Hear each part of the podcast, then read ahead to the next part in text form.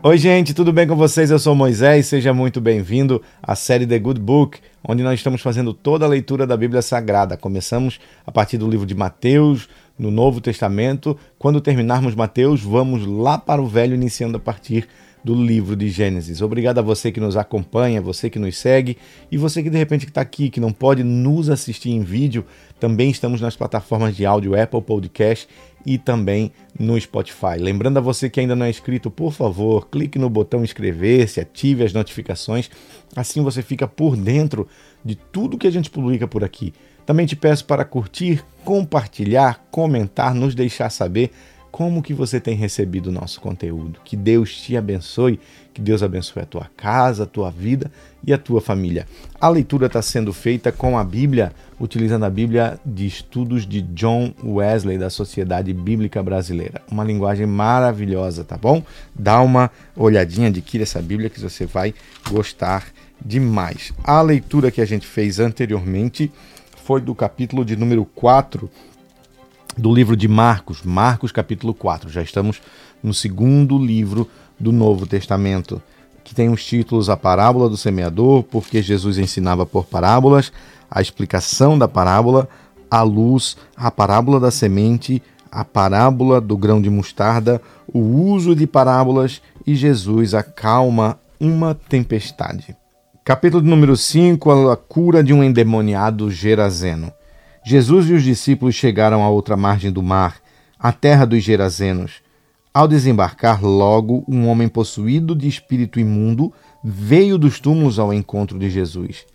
Esse homem vivia nos túmulos e ninguém podia prendê-lo, nem mesmo concorrentes, porque, tendo sido muitas vezes preso com correntes e cadeias, as cadeias foram quebradas por ele e as correntes foram despedaçadas e ninguém conseguia dominá-lo. Andava sempre de noite e de dia, gritando por entre os túmulos e pelos montes, ferindo-se com pedras.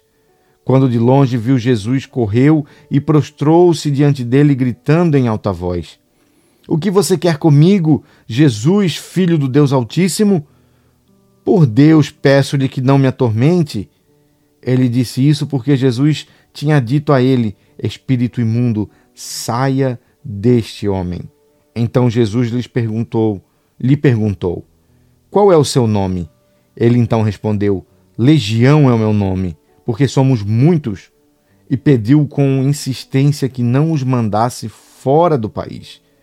Ora, uma grande manada de porcos estava pastando ali perto, e os espíritos imundos pediram a Jesus: Mande-nos para os porcos, para que entremos neles. E Jesus o permitiu. Então, saindo, os espíritos imundos entraram nos porcos, e a manada, que era cerca de dois mil, precipitou-se despenhadeiro abaixo para dentro do mar, onde se afogaram. Os que tratavam dos porcos fugiram e foram anunciá-lo na cidade e pelos campos. Então o povo saiu para ver o que tinha acontecido. Aproximando-se de Jesus, viram o endemoniado, o que antes estava dominado pela legião, assentado, vestido em perfeito juízo, e temeram. Os que haviam presenciado os fatos contaram-lhes o que tinha acontecido ao endemoniado e também falaram a respeito dos porcos. E começaram a pedir com insistência que Jesus se retirasse da terra deles. Quando Jesus estava entrando no barco, aqueles que, aquele que antes estava possuído por demônios pediu com insistência que Jesus o deixasse ficar com ele. Jesus, porém, não o permitiu. Ao contrário, ordenou-lhe: vá para a sua casa, para os seus parentes e conte-lhes tudo o que o Senhor fez por você e como teve compaixão de você. Então ele foi e começou a proclamar em Decápolis tudo o que Jesus lhe tinha feito, e todos se admiravam. Versículo 21, o pedido de Jairo. Tendo Jesus voltado de barco para o outro lado, reuniu-se em volta dele uma grande multidão e, eles, e ele estava junto do mar. Então chegou um dos chefes da sinagoga chamado Jairo, e vendo-o, prostrou-se aos pés de Jesus e lhe pediu com insistência: Minha filhinha está morrendo, venha impor as mãos sobre ela para que seja salva e viva. Jesus foi com ele. Ah, continuando, a cura de uma mulher enferma. Uma grande multidão seguia Jesus, apertando-o de todos os lados. Estava ali certa mulher que havia doze anos vinha sofrendo de uma hemorragia. Ela havia padecido muito nas mãos de vários médicos e gastado tudo o que tinha, sem contudo melhorar de saúde. Pelo contrário, piorava cada vez mais. Tendo ouvido a fama de Jesus, a mulher chegou por trás no meio da multidão e tocou na capa dele, porque dizia: Se eu apenas tocar a roupa dele, ficarei curada. E logo a hemorragia se estancou e ela sentiu no corpo que estava curada daquele mal. Jesus, reconhecendo imediatamente que dele havia saído o poder, virando-se no meio da multidão, perguntou: Quem tocou na minha roupa? Os discípulos responderam: O senhor está vendo que a multidão o aperta e ainda pergunta quem o tocou? Ele, porém, olhou ao redor para ver quem tinha feito aquilo. Então a mulher, amedrontada e trêmula, ciente do que lhe havia acontecido, veio, prostrou-se diante de Jesus e declarou-lhe toda a verdade.